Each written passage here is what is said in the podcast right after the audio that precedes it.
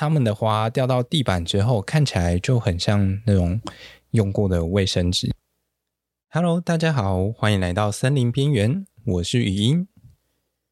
又过了一个礼拜的时间啦，那照惯例，我们今天先进入时事的时间。首先，第一则。呃，林务局在前几天已经推出了那个国土生态绿网的图资上线喽。那所以现在在网络上可以找到有关于就是台湾的国土生态绿网的那个有点像电子的图资，那你就可以在上面看到目前有公告的全台四十五条区域的保育轴带，还有四十四个绿网的关注区吧。对。反正就是它是一个公开的图资，那大家有需要的话就可以去下载来运用哦。再来第二则，呃，它这个文章的标题写着说，下一代的电脑可能是用蘑菇来做的。没错，就是呃，因为生态上其实有蛮多的生物，其实都会发出一些电流，那就好比是。我们人类的大脑神经这样，它其实是有非常多样化的一个算讯号的传递方式吧。但其实，呃，目前来说还没有解析到非常的完整。那这篇文章它有提到说，因为毕竟电脑它只能做这种比较二元的运算。那假如说想要做一些更高端的东西的话，其实像这种生物电的方式，其实是蛮被看好的，对。但只是现在其实还没有做出来就是了。希望未来有机会可以看到。那再来第三则，第三则比较跟森林没有那么直接的关系。我主要是觉得这讯息好像也蛮重要的，它是跟环保还有循环有关系。就是大家这几年应该还蛮常可以看到一些，就是生物可分解塑胶，最常见的就是聚乳酸 PLA。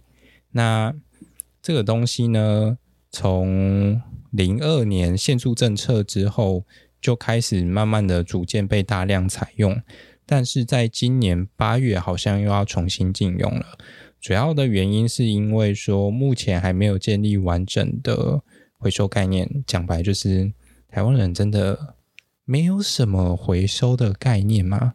虽然回收类分了很多，但大家如果认真去研究的话，就会发现这个问题其实蛮大的。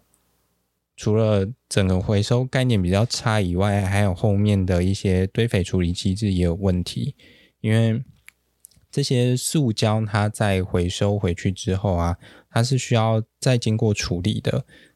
需要就是经由一些厂商去把它进行腐收，然后再重新制成堆肥，那这些的 PLA 它才能顺利的被分解。这样，那由于一些问题，所以反正到最后这个 PLA 它最后还是只能进到焚化炉或者是掩埋场这样。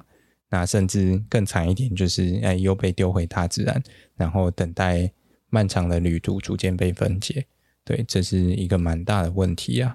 反正讲白就是整体的配套措施又没有做好，所以呢，导致这个东西最后就是只好再重新又把它禁掉，这样还蛮可惜的啦。对啊，好，那上一集的话，我们介绍完强大的浴火重生树种之后啊，但这些树好像似乎不怎么适合用来作为。这种防火的用途，毕竟有一些还会自己当纵火犯嘛，是不是？因此呢，我们今天就要带大家来研究一下，要怎么自然的防火，还有哪些树种它是适合用来作为防火的功能的。在这之前啊，想要先问大家一个问题，不知道大家有没有想过，说为什么萤火晚会的萤火啊，它总是要堆成一整堆这样？是因为堆在一起比较好看吗？还是因为堆在一起燃烧的时候效率比较好，确实。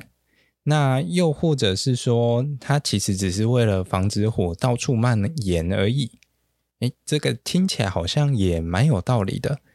因为例如说，在只有燃料可控的情况下，要阻止火的燃烧，那是不是只要减少燃料，这样就可以了嘛。像是防火巷啊，或者是我们所谓的防火间隔，它就是这样子的一个设计概念，把燃料分开，不要让它们粘在一起，就可以大幅的减少或者是降低火蔓延的一个可能性。那么，只有都市会需要防火巷吗？还有什么样子的设计也可以兼具这样子的防火功能呢？所以啊，我们今天就要带大家来研究一下防火巷到底可以用在哪里，然后树木可以用来防火是真的吗？一般而言啊，只要有火出现的地方，就会有防火的需求嘛。不论是自然环境之间，或者是从自然到人工的环境之间，又或者是两两个人工环境之间，都会有这样子的需求。这样子听起来好像还是有一点笼统。我们换一个实际一点的情境来帮下帮助大家想象一下好了。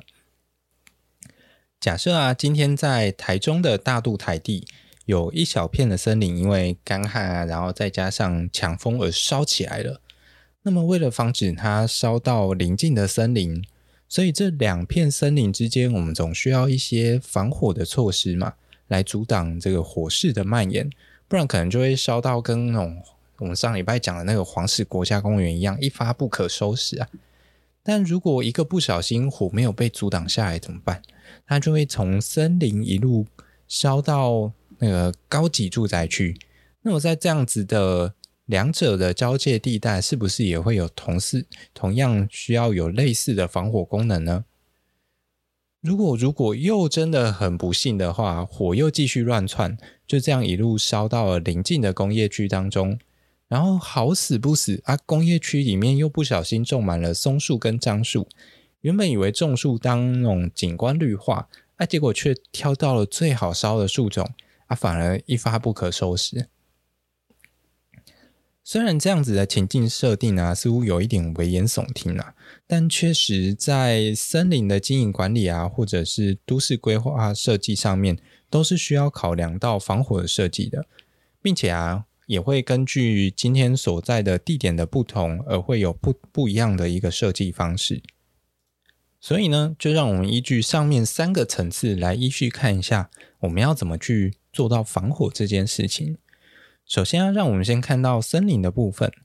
森林通常在这方面的要求就相对单纯一点，只要能够减缓火势的蔓延就好了。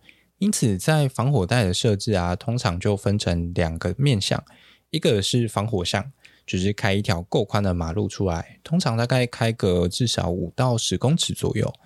另一个则是防火林带的部分，种一整条那种条带状的防火树种，宽度通常会种十到三十公尺不等。再来的话，就是长期的森林管理、经营、规划和照护，大概就这样。再来，让我们看到城市郊区或者是边缘的防火林带，又或者是在那种农田还有森林之间的交界带，它的方式大致上就和森林中的设置差不多。那顶多有时候就是需要一些比较低需求的景观功能吧。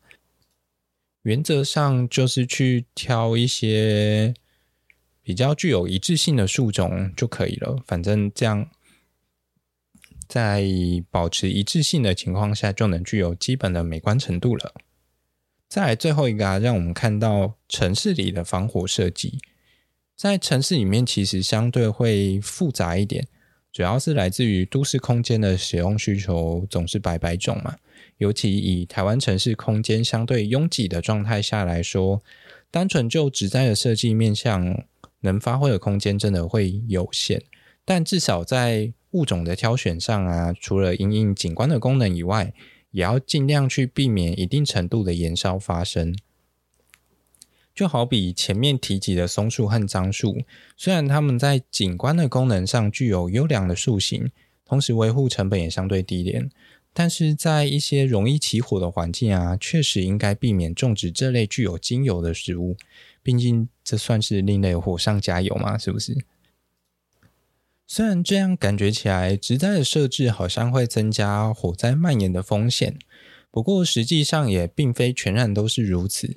以日本为例啊，日本早期的木造房屋本来就偏多，而且建造的相当密集，因此，为了避免火一烧起来就一发不可收拾，他们就会以树木作为防火的绿带，来作为不同区域之间的一个防火墙。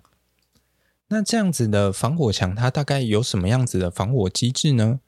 我觉得这个机制原则上还算好理解，嗯，大致上可以分成四个四个要点。首先，第一个啊，它就是去阻止它的升温嘛。那本身就是靠着植物还有防火林带之间的一些水分还有湿度来降低燃烧的可能性。再来第二个的话，则是去阻挡热辐射的传递。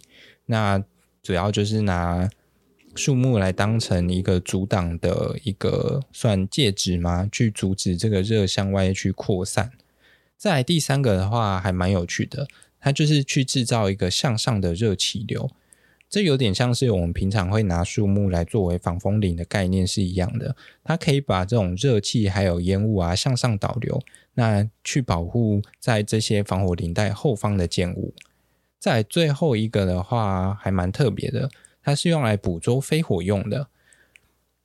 在这个功能上面，它主要是希望说，今天树木它可以去捕捉那些，去拦住那些啊。从火场所飘出来的这些火星，因为这些火星有时候飘出去，就有可能就是会向外扩散出更多不同的，有点像小火源这样。那为了减缓这样子的状况，其实树木可以算是还算有效率的把这些火星拦截下来，以减少整个火灾扩散的可能。既然今天防火绿带它有这样子的功能啊。那难道所有树树种都适合吗？应该不是吧。那防火树种应该要怎么挑选呢？对于我们而言啊，在寻求防火功能的同时，我们也会希望能够同时去兼具一些景观功能的发挥。那假如只有燃料的种类是可可控的，那么有什么是比较难烧的呢？如果像上一集松树啊，虽然很耐火，但是反而会促进大火燃烧，就不会是一个好选择。除了这种枯落物以外啊，树脂也是一个促进燃烧的原因嘛。所以像台湾行道树常见的这种樟树啊，我们也会把它剔除掉。那么到底还剩下什么样子的树呢？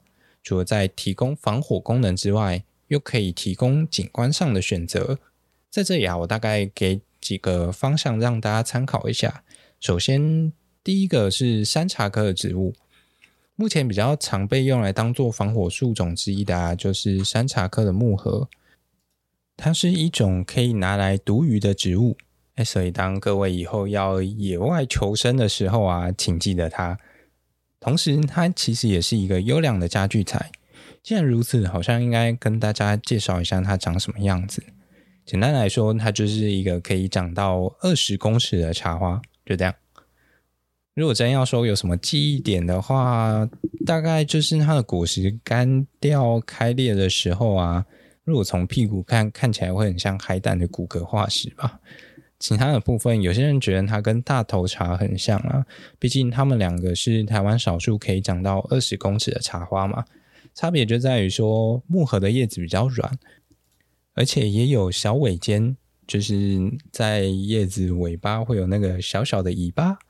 那大头茶的话，它的叶子则会比较硬一点，形状很像贾斯汀，而不是是河狸的尾巴。然后它们的花掉到地板之后，看起来就很像那种用过的卫生纸这样。好，再来下一位。再来的话是杨梅科的杨梅，就是那个可以吃的杨梅，就是那个果实外形长得很像覆盆子的那个东西。它的叶背啊，就是叶子的背面，在阳光的照射下，会有很多那种金色的小点点。这个特征应该不会再认错了吧？反正大家以后看到就是怀疑像杨梅的东西，叶子翻过来看有没有亮亮的小点点就对了。好，一次介绍三个植物好像已经够多了，那么这集就这样吧。最后来总结一下好了，总结来说呢。防火巷或者是防火间隔，从都市到森林都适用。把燃料隔开来是阻止火蔓延最快的一个方式啦。再来的话呢，防火树种啊，它可以是提供防火功能以及景观用途的一种选择。通常水分含量高啊，以及木材本身的质地越致密的话，就可以让它越耐燃。那通常都会是一个不错的选择。常见可以考虑的树种啊，包含了木荷、大头茶或者是杨梅等等。其他的啊，等我有机会出下一集防火树种再介绍呗。既然如此啊，那我们下一集要来介绍什么呢？经过我长达三秒钟的思考之后啊，我决定下一集带大家来揭秘精油还有树脂的神秘面纱。经过了这两集，我们虽然一直跟大家说，哎，精好有精油的东西很好烧，而且烧起来很香，但这并不是精油最重要的一个功能。它最重要的是可以赚钱。咦，没事。所谓的精油呢，对于植物延续生命而言呢、它是很重要的化合物。